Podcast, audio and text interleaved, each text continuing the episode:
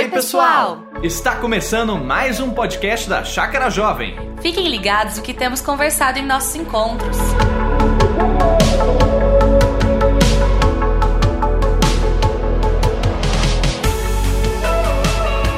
Ser filho de Deus. Eu gostaria de trabalhar com vocês as implicações dessa verdade, o significado de nós sermos filhos de Deus. Está atrelado à história da qual você compreende que faz parte. De qual história a sua história faz parte? A sua identidade é determinada grandemente pela resposta que você dá a essa pergunta. O apóstolo Paulo, ah, inicialmente, era um mestre uh, judeu do primeiro século, que se converteu a Jesus Cristo e logo foi enviado como apóstolo e plantou diversas igrejas uh, na então Ásia Menor, dentro de todo o Império Romano. E através dessas plantações, essas igrejas iam se desenvolvendo e ele ia colocando líderes uh, responsáveis por essas comunidades locais. E ele enviava cartas a essas igrejas, por meio das quais ele aprofundava o evangelho que ele havia pregado. O que é o evangelho? O evangelho é essa grande história que moldura a nossa história.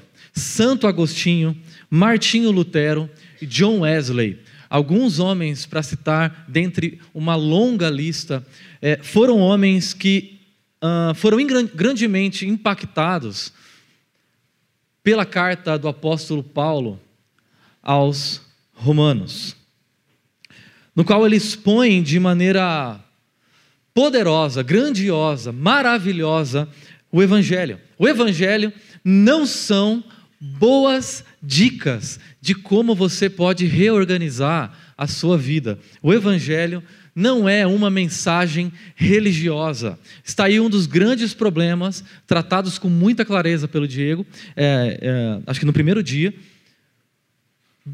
a respeito da fé evangélica brasileira. A fé evangélica brasileira está com, compartimentada dentro de uma estrutura dicotômica legada pelo iluminismo. Fato, valor. Fato, o que a ciência diz. Valor, o que eu creio. Fato, aquilo que é público, aquilo que é real, aquilo que é verdadeiro, a verdadeira história. Valor, a minha fé privada.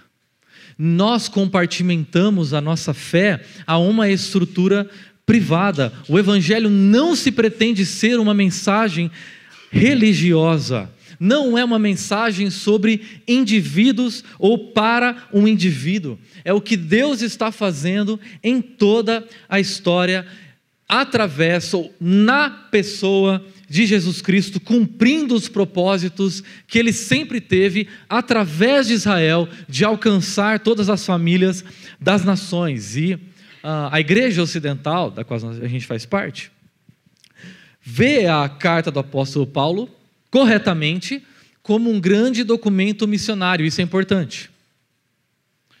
Porém, nós enxergamos essa carta a partir de uma visão de mundo individualista. Ou seja, a partir de uma visão extremamente estreita do que o Evangelho tem a dizer, coisas a respeito de indivíduos. Olha, aqui o apóstolo Paulo, na carta aos Romanos, está dizendo como você, indivíduo, é pecador. Aqui ele está falando como você, como indivíduo, é precisa de Jesus. Aqui está falando que Jesus morreu por você. E aqui está falando que você vai para o céu. Dizer isso é diminuir, acachapar a mensagem do Evangelho de Deus aos Romanos. Ah, não chega nem perto do que, o que Deus está oferecendo para nós. O que Deus está fazendo aqui, o Paulo, ah, como instrumento de Deus, na carta de Paulo aos Romanos, é oferecer para nós uma grande história na qual a nossa identidade é transformada, nós ganhamos uma nova identidade a partir de uma grande moldura, de uma grande história. Eu gostaria de caminhar com vocês rapidamente até o capítulo 6. Não vou ler do 1 ao 6, ok? Mas eu quero dar um panorama. Mas presta atenção, o que eu vou falar aqui não está claro lá. É uma chave hermenêutica, uma chave interpretativa. Uh, Romanos capítulo 1 começa apontando Jesus, apresentando-nos Jesus, o Filho de Deus. E aí, quando ele apresenta Jesus como Filho de Deus, ele está dialogando com a cultura de então em todo o Império Romano, via César como o Filho de Deus, a expressão dos deuses. Roma não era um estado laico. Eles acreditavam nos deuses e, e exigiam que todos aqueles que viviam dentro de, do Império Romano adorassem César. Dizer que, que Jesus é o Filho de Deus, o único Filho de Deus, é uma mensagem com implicações políticas. Porque César não é. E ele avança e Romanos capítulo 1 faz uma releitura de Gênesis de 3 a 11, que apresenta para nós o pecado, a introdução do pecado no mundo e como o pecado toma proporções cósmicas até culminar em Babel. Aquele ser humano, Adão, que foi feito à imagem de Deus, agora não espelha de maneira perfeita quem é Deus. Esse espelho está quebrado, fraturado, embaçado, pervertido. A criação não foi destruída com o pecado, mas foi corrompida, pervertida. A criação permanece sendo a boa criação de Deus, mas agora bestializada, animalizada, escravizada. Então, o pecado é essa força moral, colérica, que destrói a nossa humanidade impressa por Deus na criação, que desfigura cada milímetro da criação de Deus, que impede que Deus seja visto claramente na criação. O pecado faz isso, e Deus entrega o mundo à idolatria, ao seu próprio prazer, à sua própria vontade. E é isso que Romano diz. N.T. Wright, um estudioso uh, um estudioso da Bíblia, um biblista, diz que ídolos nunca falham em falhar. Romanos 1 aponta para a gente isso. Romanos 2, a solução para isso. Gênesis capítulo 12 é a resposta de Deus a Gênesis capítulo 11. Gênesis capítulo 11, 70 nações, todas as nações da terra, armando, construindo uma grande cidade, arrogante, orgulhosa, Babel. Gênesis capítulo 12, Deus começa a construir uma cidade a partir de um homem chamado Abraão, um povo, pelo qual ele promete ser uma resposta não para indivíduos, mas para as nações que estão caóticas em Babel.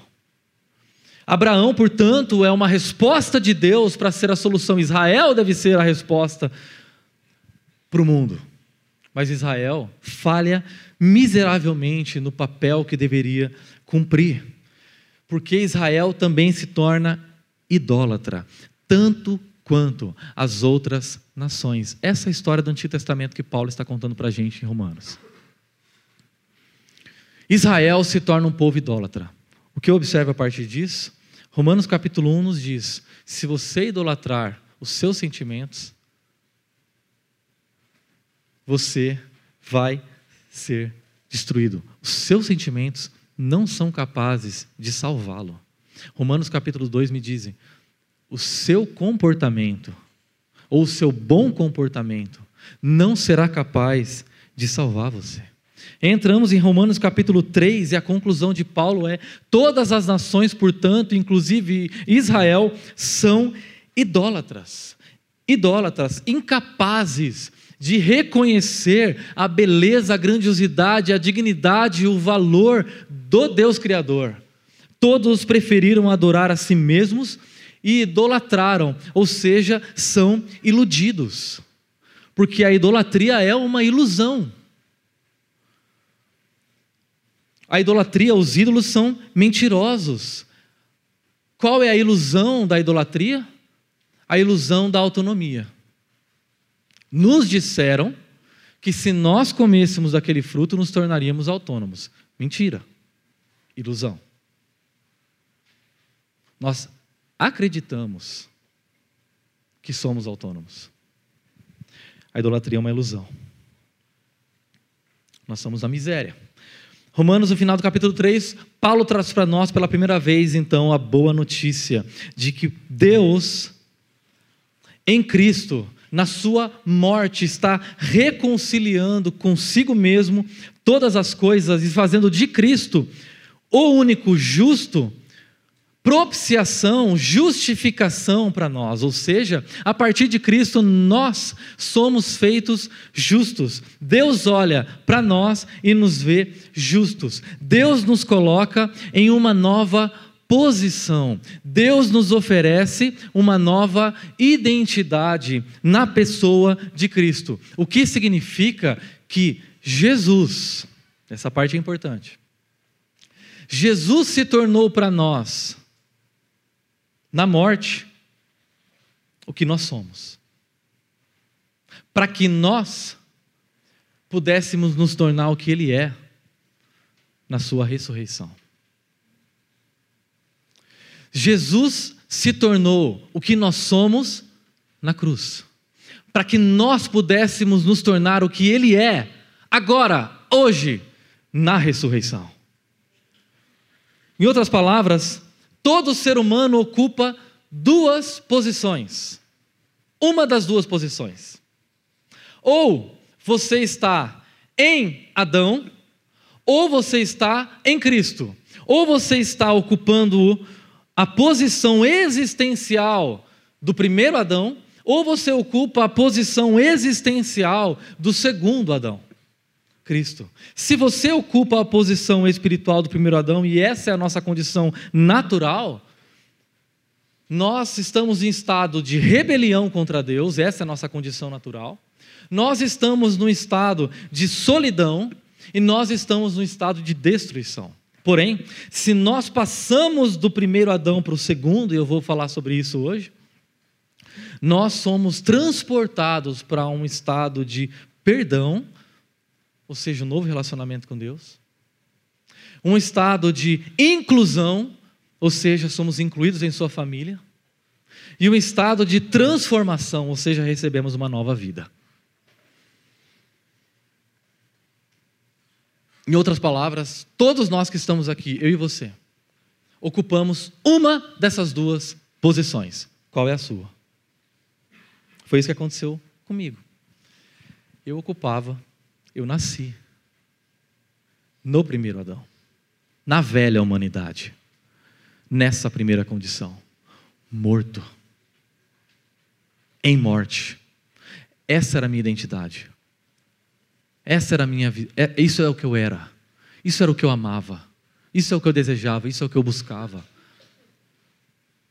Pecado era a minha condição, não apenas o que eu fazia.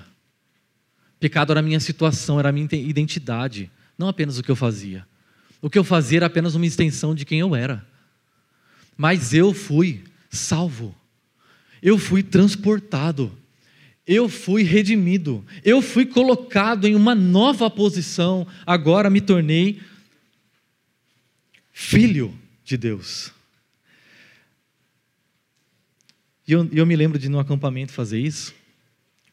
E quando eu fiz isso, obrigado, viu, Valerinho? Quando eu fiz isso, eu não fazia a mínima ideia do que estava acontecendo. Mas eu fui descobrindo com o tempo. Quando eu rendi a minha vida ao Evangelho, eu não sabia que aquilo significava, aquele ato de entrega significava mais do que uma entrega pessoal, aquilo significava que eu estava sendo transportado e colocado numa nova posição existencial diante de Deus.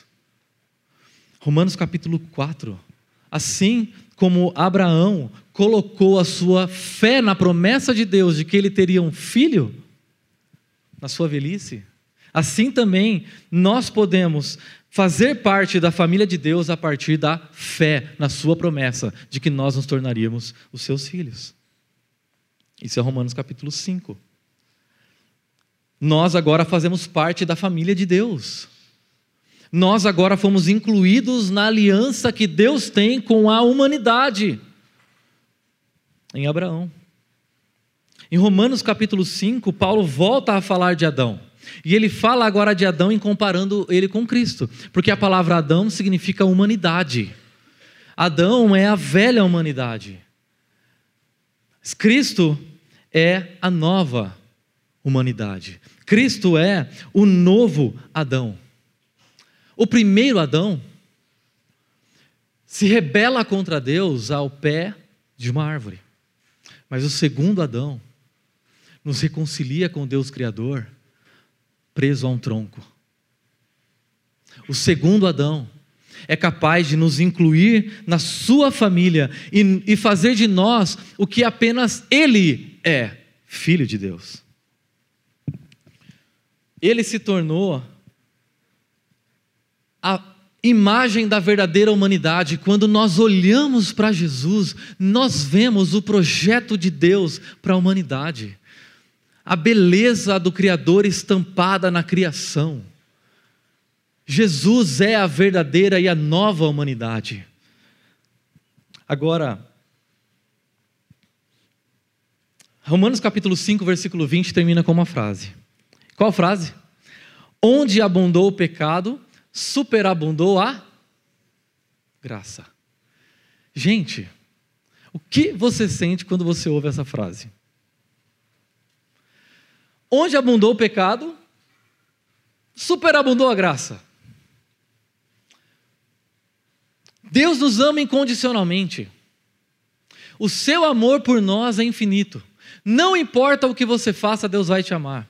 Não importa o que você deixar de fazer, Deus vai te amar. Deus é infinitamente gracioso. E quanto mais você pecou na sua história, o amor de dele supera todos os seus pecados.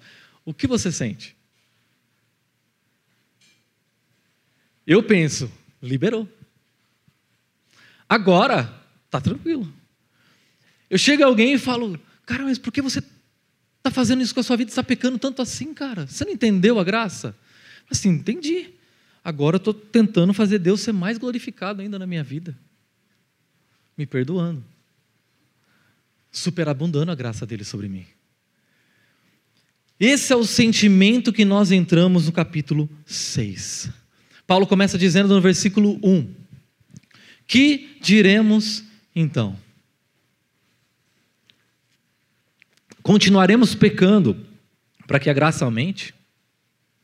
Deus nos ama independentemente do que a gente faz, então, essa é a crise que eu e você vivemos constantemente a partir do momento que nós entendemos a graça. Eu entendi que Deus me ama independente do que eu fiz, do que eu faço, do que eu farei. Isso gera uma crise em mim. Então agora, eu posso fazer o que eu quiser. A resposta de Paulo, versículo 2, é: de maneira nenhuma. Nós, os que morremos para o pecado, como podemos continuar vivendo nele? Sabe o que Paulo está dizendo aqui? Que a nossa nova identidade deve determinar a nossa atividade. Que a nossa nova condição de mortos para o pecado e ressuscitados para Deus é o que deve determinar a minha nova ação no mundo. a maneira como me movo no mundo. O que eu faço é uma extensão do que eu sou. Agora eu não estou mais no velho Adão, agora eu estou no novo Adão. Em Cristo, a personificação da verdadeira humanidade. Como nós deixamos então essa velha humanidade para viver a nova humanidade? Versículo 3. Ou vocês não sabem esse verbo é muito importante, que todos nós fomos batizados em Cristo Jesus. Fomos batizados em Sua morte? Quem aqui é batista? Batistas? Batista? Batista? Poucos batistas. Não vou falar sobre forma de batismo, tá bom? Eu quero conversar com vocês sobre o significado do batismo. Sabe por quê? Não está claro aqui no texto. Mas a imagem que Paulo tem em mente quando ele fala esse texto é a imagem do Êxodo. Ele está dizendo: nós somos o novo Israel, porque Jesus é o novo Adão. O que significa que nós estamos experimentando um êxodo.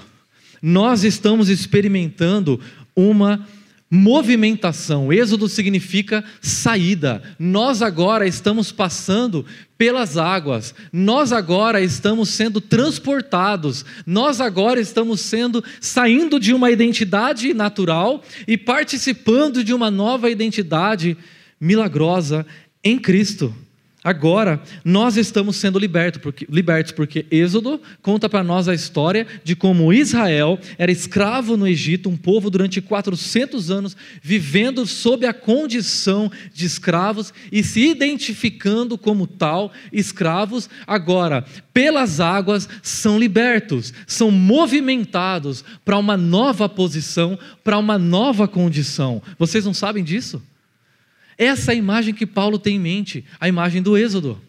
Nós estamos sendo conduzidos a uma humanidade que não passa, a uma humanidade que é velha, a uma humanidade que é estática. Mas há uma nova humanidade que passa pelo batismo e é transportada e recebe uma nova identidade. O batismo nos lega a uma nova condição em Cristo. O batismo é o nosso êxodo. O batismo é a nova identidade que nós recebemos em Cristo. O batismo é um novo grau de solidariedade que nós compartilhamos com Cristo. Nós não mais temos um. A, a velha solidariedade foi quebrada com Adão. E agora nós somos transportados para uma nova identidade, para uma nova condição. Agora, Deus nos olha não por intermédio, intermédio de Adão, mas por intermédio de Cristo. Por isso que o que Deus está fazendo em nós não é apenas nos dar uma nova religião, mas nos dar uma nova posição existencial. Uma nova condição existencial. O que significa que o que é verdade sobre Cristo passa a ser verdade sobre você. Se você ocupa essa nova posição, essa nova identidade, o que é verdade sobre Ele passa a ser verdade sobre você. Cristo é o Filho de Deus? Isso passa a ser uma condição daqueles que estão nele. Cristo morreu, isso passa a ser uma condição, nós morremos. Cristo ressuscitou, isso passa a ser uma condição, nós ressuscitamos. Essa é a verdade sobre você, essa é a verdade sobre mim. Qual é a sua identidade? Porque uma coisa é a minha posição, a outra coisa é a minha ação.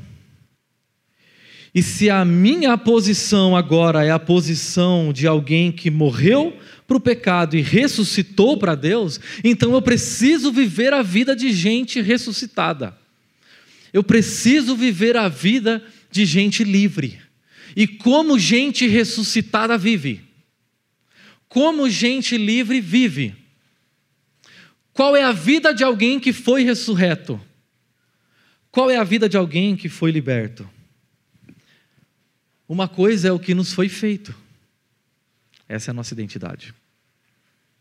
Uma coisa, outra coisa é o que nós fazemos. Essa é a nossa atividade. A minha atividade precisa brotar a partir da minha consciência de quem eu sou. Olha, versículo 8. Ora, se morremos com Cristo, cremos que também com Ele viveremos. Fato. Sabemos que temos sido, tendo sido ressuscitados dos mortos, Cristo não pode viver, morrer outra vez. A morte não tem mais domínio sobre ele, porque morrendo, ele morreu para o pecado uma vez por todas, mas vivendo, vive para Deus. Então, em Cristo, a, a nossa nova identidade é de mortos para o pecado e vivos para Deus. Por quê? Porque a morte morreu na morte de Cristo.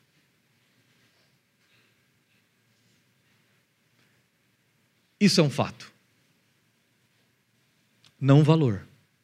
É fato que a morte tem um fim. Essa é a discussão de Paulo, 1 Coríntios 15. Agora eu sou uma nova pessoa. Agora eu sou uma nova criação. Agora eu tenho uma nova posição diante de Deus. É o batismo que me possibilita essa condição nova. Ele continua, versículo 15: Então, vamos pecar porque não estamos debaixo da lei, mas debaixo da graça? De maneira nenhuma. Não sabem que quando vocês se oferecem a alguém para lhe, para lhe obedecer como escravos, a imagem dele é do Êxodo. Tornam-se escravos daquele a quem obedecem, escravos do pecado que leva à morte ou da obediência que leva à justiça. Vocês foram, fato, libertados do pecado e tornaram-se escravos da justiça. Quando nós éramos escravos, escravos, nós não tínhamos opção. O pecado era a nossa condição. Pecar era o que a gente fazia, porque pecado era o que me definia. Mas agora eu recebi uma nova natureza, a natureza da nova humanidade que me foi doada, herdada por Cristo. Agora eu fui liberto da posição de servidão, da posição de escravidão, da posição de cativeiro. Agora as nossas algemas foram quebradas, nós somos libertos.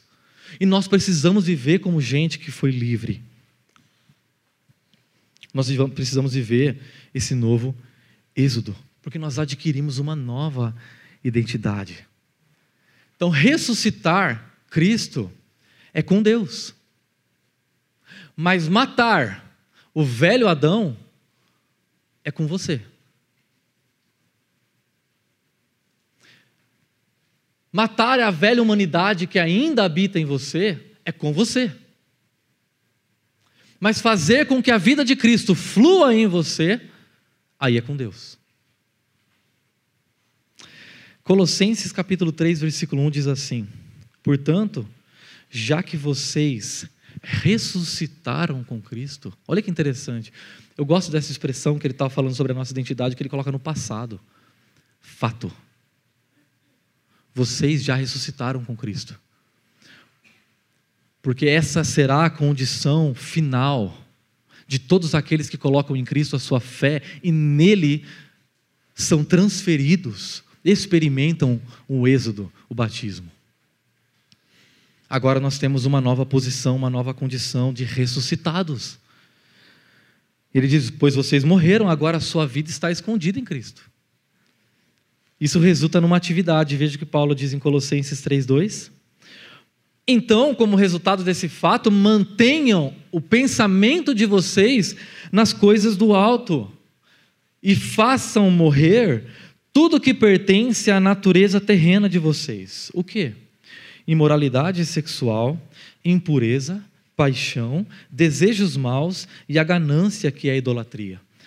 Mas agora abandonem todas essas coisas: ira, indignação, maldade, maledicência, linguagem indecente no falar, não mintam uns aos outros, visto que vocês já se despiram do velho homem com suas práticas e se revestiram do novo, o qual está sendo renovado em conhecimento à imagem do Criador. Colossenses 3, de 7 a 10. Velho homem não é um senhor idoso. Velho homem é a velha humanidade, a velha condição. Estar no novo homem gera uma nova atividade. Essa identidade gera uma nova identidade. Agora eu gosto muito de Efésios, capítulo 4, que diz assim para nós. 22.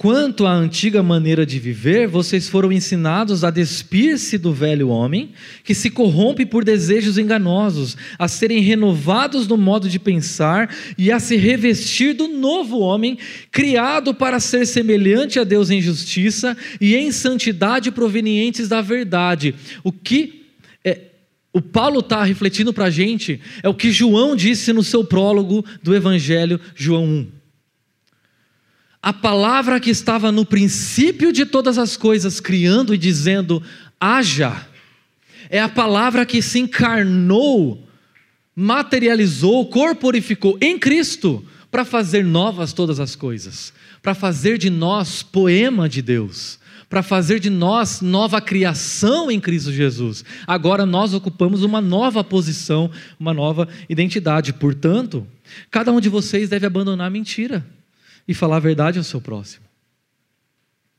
Pois todos somos membros do mesmo corpo. Quando vocês ficarem irados, não pequem, apaziguem a sua ira antes que o sol se ponha, e não deem lugar ao diabo. O que furtava, não furte mais. Antes, trabalhe fazendo algo de útil com as mãos para que tenham que repartir com quem estiver em necessidade. Nenhuma palavra torpe saia da boca de vocês, mas apenas o que for útil para edificar os outros conforme a necessidade, para que conceda graça aos que ouvem. Não entristeçam o Espírito Santo de Deus, com o qual vocês foram selados para o dia da redenção. Livrem-se de toda amargura, indignação e ira, gritaria e calúnia, bem como de toda maldade. Sejam bondosos e compassivos uns para com os outros, perdoando-se mutuamente, assim como Deus os perdoou em Cristo. Essa é uma vida de gente ressuscitada. Essa é uma vida de gente que ocupa uma nova identidade. Essa é uma vida de gente que descobriu quem é que se identificou com a ressurreição, que participou do novo êxodo. Agora, mentira não faz bem para a gente, porque não combina com a gente. Ira, ego ferido, maldade, calúnia, soberba, arrogância, idolatria, amor ao dinheiro. Essa essa é a vida de gente que morreu. Esse estilo de vida tem um fim determinado. Porque a morte de Cristo sinaliza o fim de uma era. Essa era nós ainda estamos vivendo, uma era de pecado, de morte, de rebelião, de solidão, mas a morte de Cristo naquela cruz sinaliza que essa era vai ter um fim. E nós já sabemos disso. Mas a ressurreição de Cristo inaugura uma nova era. Hoje nós vivemos entre duas condições. E nós somos transportados da primeira para a segunda. Nós somos transportados para a condição de ressuscitados. Três atividades da nova identidade. Primeira, viva baseado no que você sabe, não baseado no que você sente. Paulo diz: sabemos, vocês sabem. O cristianismo não é uma coisa que eu sinto.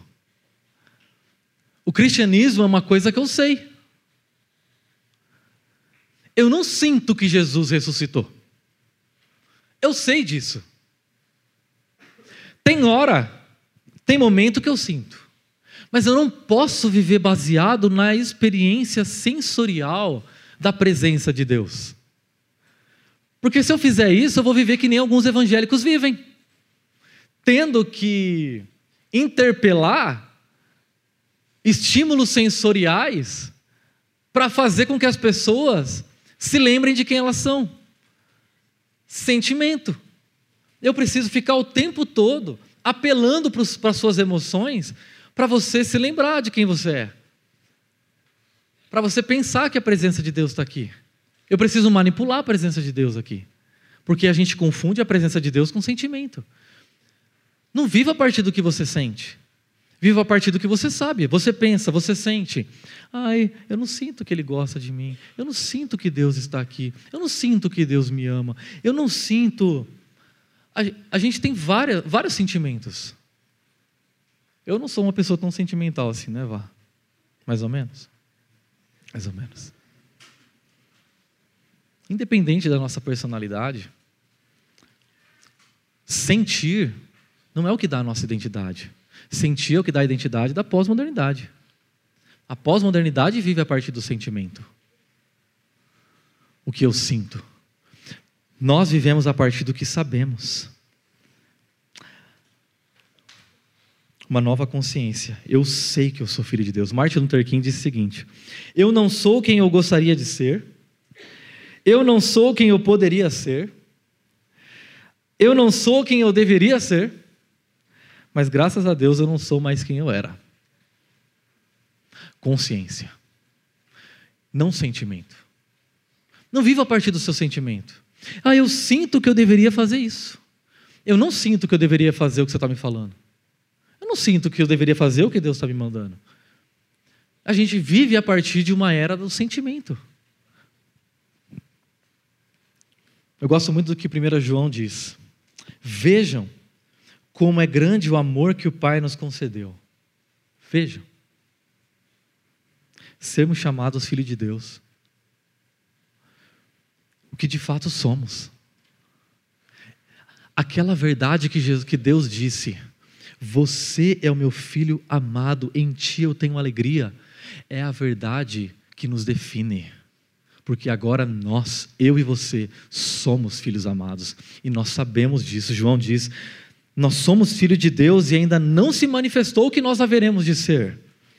Mas sabemos que quando ele se manifestar, seremos semelhantes a ele, pois o veremos como ele é. Então, eu sei que o estilo de vida, segundo a carne, segundo o velho Adão, está morto. A graça de Jesus me alcançou e a vida dele está infundida em mim. Segunda atividade. Essa aqui é importante. Perceba se o modo de vida de Adão se tornou antinatural para você. Gente, depois que a gente ocupa essa nova identidade, pecar é difícil. Assim, sinceramente, a gente não, quem é cristão não sabe pecar direito. Pecar legal mesmo, sabe? Não peca mesmo assim, sabe? Com gosto, com a boca cheia. Porque a gente, a gente não peca direito, a gente peca, mas a gente peca com a culpa. Peca ruim, peca, a gente não peca direito. A gente fala, mas depois que a gente fala, a gente fica. Sabe, a gente já fica. Não deveria ter falado isso. Falei, mas saiu. É difícil. Se eu tenho uma nova identidade, eu tenho consciência dessa nova identidade, eu, eu, e a vida de Cristo está em mim, pecar não é uma coisa fácil assim. E aí eu acho que isso deve colocar um ponto de interrogação na nossa mente. Porque se pecar para mim e para você é uma coisa tranquila? É uma coisa fácil? É uma coisa leve? Talvez a vida de Cristo não esteja em mim. Talvez o Espírito Santo da nova era não esteja em mim. Porque se tornou tão tranquilo, se tornou uma coisa tão fácil. E a gente olha para os nossos amigos, colegas, familiares, para as pessoas ao nosso redor, a gente fala assim: nossa, mas é tão fácil para ele. Deveria ser para mim. E se quando começa a se tornar para mim, eu preciso ser lembrado. Eu preciso ser lembrado da minha nova identidade. Eu preciso ser lembrado de quem eu sou. Eu preciso lembrar de quem eu sou em Cristo. Alguém já disse que o pecado, para quem é discípulo de Jesus, para quem está nessa nova condição, é como um morango numa árvore que está cercada por um rio de fezes. Você olha para ele, aí você fala assim: bom, você tem vontade, você quer correr até lá, só que você vai ter que dar uma mergulhada. Você vai ficar meio enfesado. Você vai ter que dar uma sujada. Você vai sair, aí você sai de lá pensando assim, comi esse morango, mas não valeu muito a pena, viu? Porque é difícil. Esse não é o meu lugar. Sabe o sentimento? E eu, eu tenho esse sentimento. Às vezes a gente peca, né, Vá? Às vezes, assim, uma vez por mês a gente peca. E quando a gente tem e quando eu tenho esse sentimento de estar tá dentro de um rio de fezes, é um sentimento, eu não pertenço a esse lugar. Eu não, eu não, eu não sou daqui.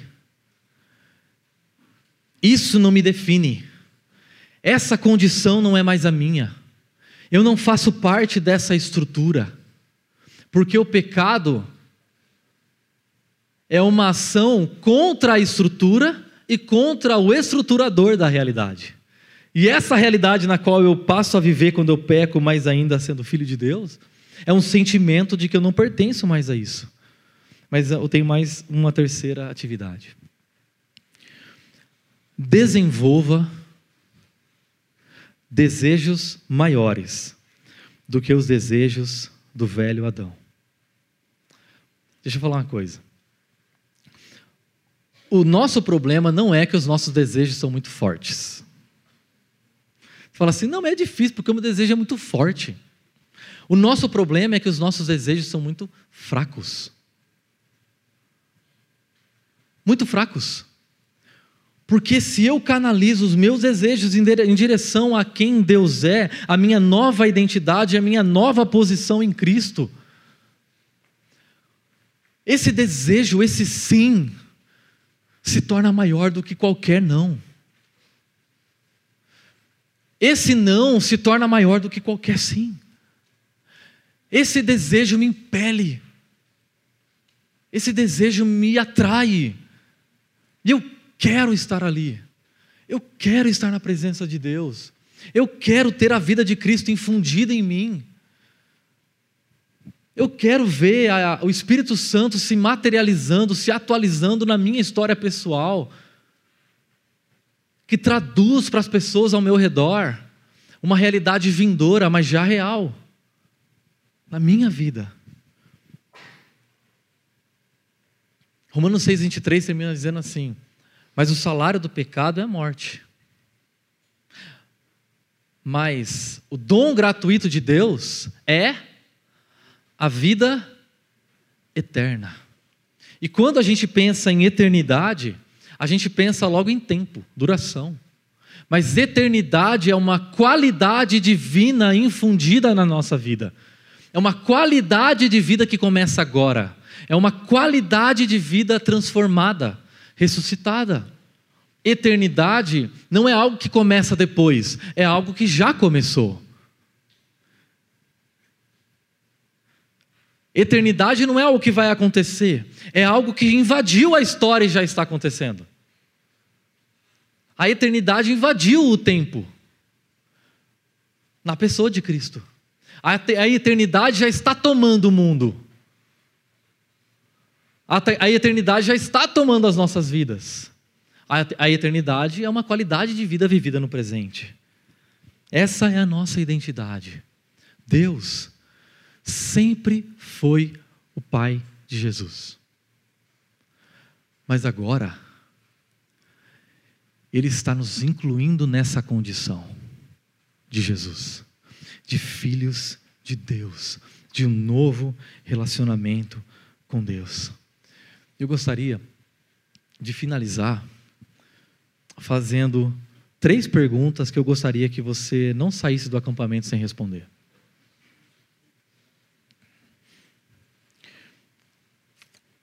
Isso é importante que você escreva. Quem é você? Ou melhor, quem Deus diz que você é? Eu passei um tempo refletindo e escrevendo isso. Qual é a minha identidade?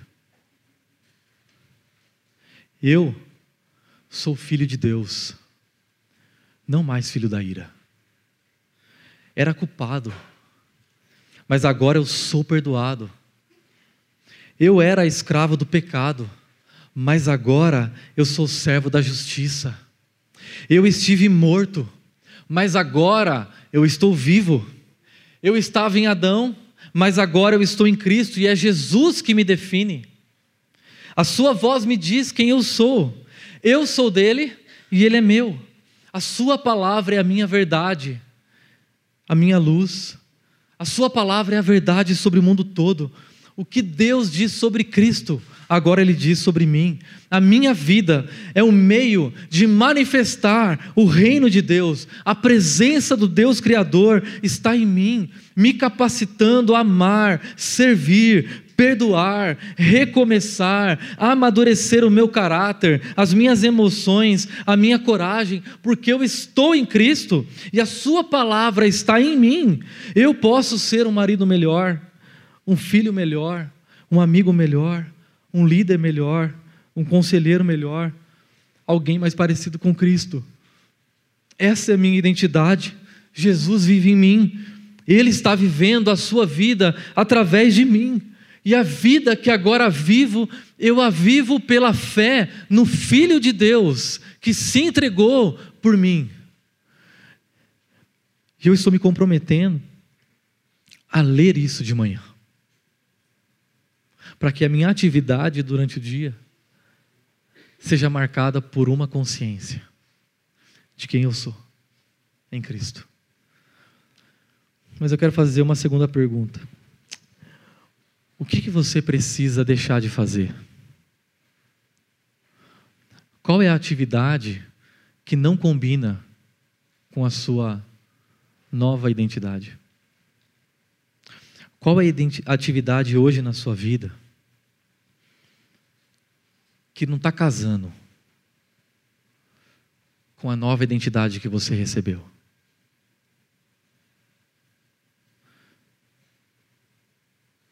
Como você tem conversado, o que você tem sentido, o que você tem falado, os seus desejos, os seus pensamentos.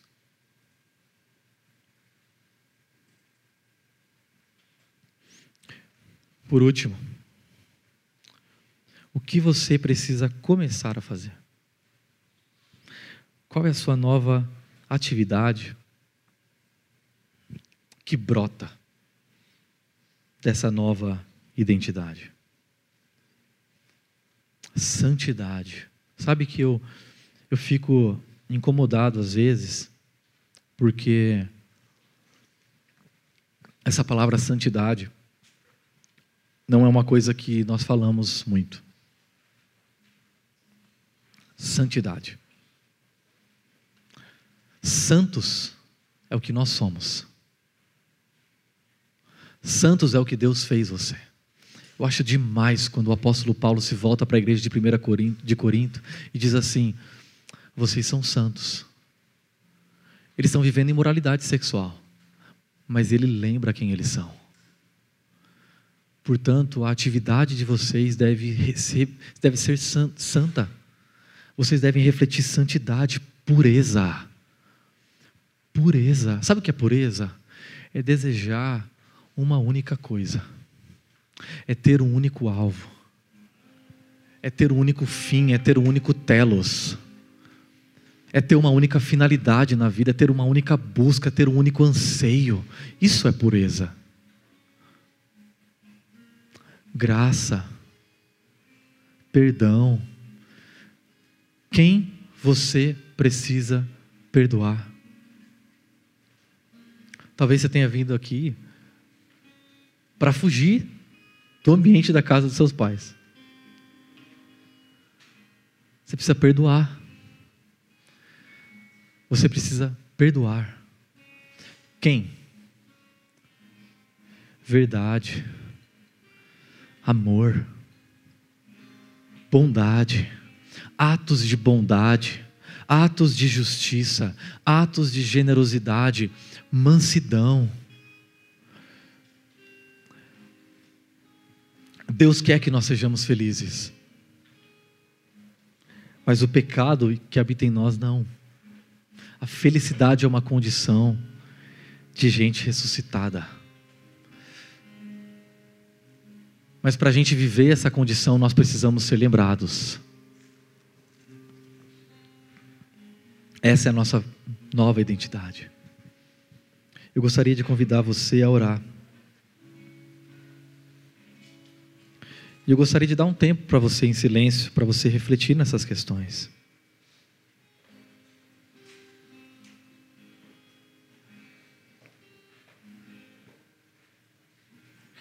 Quem você é? O que você precisa deixar de fazer? O que você precisa começar a fazer?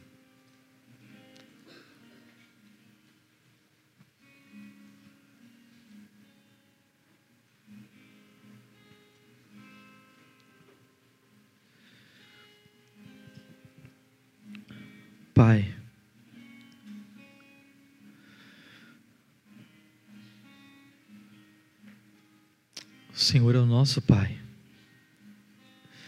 nós somos os seus filhos, filhos amados e perdoados. A tua bondade e o teu amor nos alcançou, e como resultado, dessa nova condição que nós desfrutamos, nós queremos viver de maneira diferente.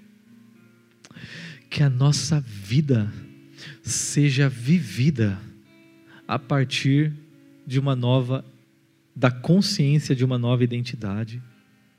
Pai, que nós vivamos como gente livre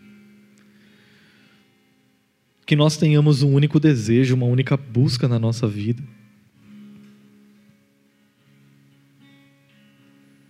Que ser filho de Deus seja a verdade que determina, que define quem nós somos e como nós vivemos. Que a nossa vida seja vivida como gente que ressuscitou dos mortos que nós nos lembremos disso diariamente, porque isso é a coisa mais importante da nossa vida. Quem nós somos e a nossa resposta. Algo nos foi feito. E agora nós precisamos fazer algo. Que a nossa vida, que a nossa atividade diária, que as nossas buscas, que tudo que nós somos seja canalizado para um único lugar, o fato de nós sermos os teus filhos. Que as nossas relações, que os nossos pensamentos, que as nossas atividades não sejam moldadas pela vida de quem não conhece o Senhor e não é conhecido por ti. Deus, produz no meio de nós santidade. Nós precisamos de mais pureza. Nós precisamos de mais bondade, nós precisamos ser mais generosos, nós precisamos aprender a repartir, nós precisamos ser mais mansos. A gente está tão preocupado com o nosso ego, a gente está tão preocupado com a nossa vida, a gente está tão ocupado com a gente mesmo, quando a gente deveria estar ocupado com a vida de Cristo que brota em nós, nos nossos relacionamentos e ser movidos por uma consciência de quem o Senhor diz que nós somos. Deus, nos ajude a viver, nos ajude a deixar as coisas que te desagradam, os pensamentos e olhares, as práticas e a vida de quem não te conhece, que isso nos incomode profundamente, que um temor santo se apodere da nossa alma, do nosso coração, do nosso ser, quando nós nos desviarmos e pecarmos contra Ti. Que não seja só uma voz externa nos dizer que nós estamos pecados, em pecado, mas seja a voz do Teu Espírito Santo falando ao nosso coração interiormente que nós temos uma nova identidade. Que a vida feliz e ressurreta do Senhor está em nós. Que seja visto diariamente nas nossas relações, no nosso dia a dia, na nossa história. Obrigado, Pai, por nos legar uma nova condição, por nos mostrar como é viver a vida de um filho de Deus. Nós oramos em nome de Jesus.